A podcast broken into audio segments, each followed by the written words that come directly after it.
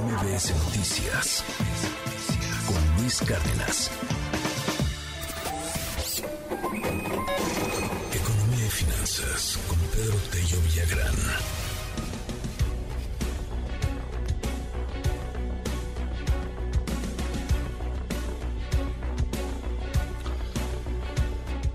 Ahí están todos los gobernadores levantando las manos de las corcholatas y, hablando loas de la 4T y lo que usted quiera, pero el asunto presupuestario de los gobernadores de varias entidades empieza a tener de menos focos amarillos.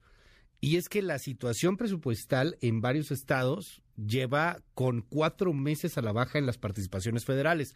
O sea, la lana que se manda de la Ciudad de México, de la capital de la federación, a los estados. Y con esa lana se paga policías y burocracia y hospitales y lo que usted quiera. Bueno, pues no, está, no están cayendo los centavos, querido Pedro. Muy buenos días.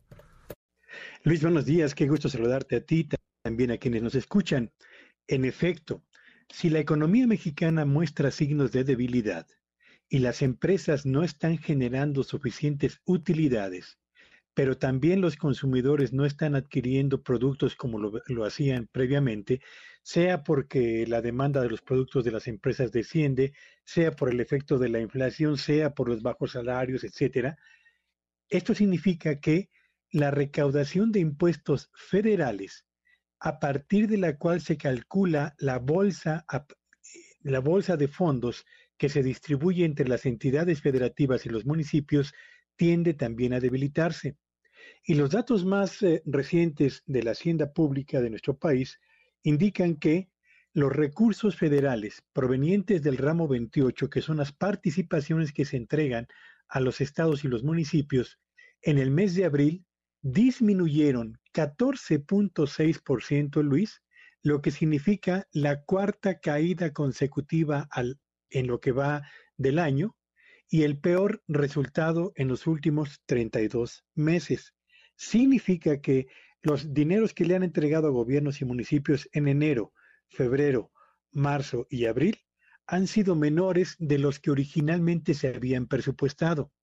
¿Qué significa esto en las finanzas de los gobiernos de los estados? Significa dos cosas. Primero, que aquellos proyectos que tenían pensado en eh, aplicar o desarrollar en este año para dotar de servicios públicos a la población, para mejorar las condiciones de seguridad pública, para atender las cuestiones educativas o de salud de los eh, sistemas eh, locales de salud, enfrentarán una restricción presupuestaria.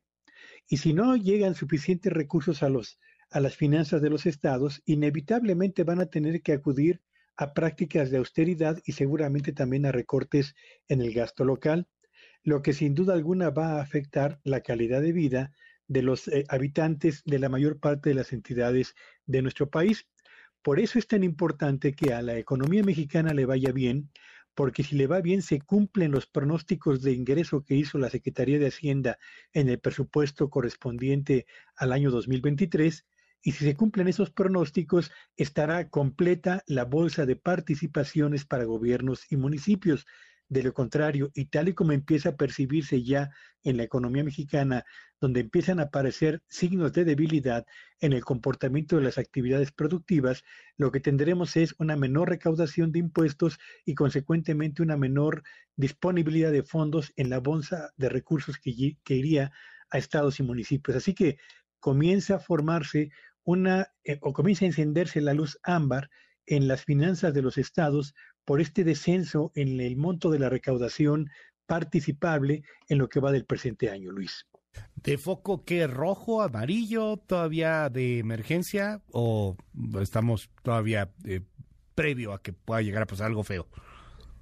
Yo creo que es un foco amarillo todavía, Luis, porque eh, por lo pronto las estimaciones de crecimiento de la economía del sector privado, pero también de organismos internacionales, comienzan a acercarse paulatinamente al crecimiento estimado originalmente por la Secretaría de Hacienda, lo que significa que la recaudación puede mejorar en lo que resta del año, pero, pero si los signos de debilidad que se empiezan a presentar en la economía mexicana se profundizan y en consecuencia nos quedamos lejos de la meta de Hacienda, esto va a significar menos impuestos y menos participación. Así que yo diría que a cuatro meses de iniciado el año y con base en la información disponible se han encendido las luces ámbar y dependerá de lo que ocurra en los meses siguientes si pasarán a luces rojas o se quedan ahí, Luis. Gracias, Pedro. Te seguimos en tu red. ¿Cuál es? Sígame en Twitter en arroba Petello Villagrán y que tengan un espléndido inicio de semana. MBS Noticias con Luis Cárdenas.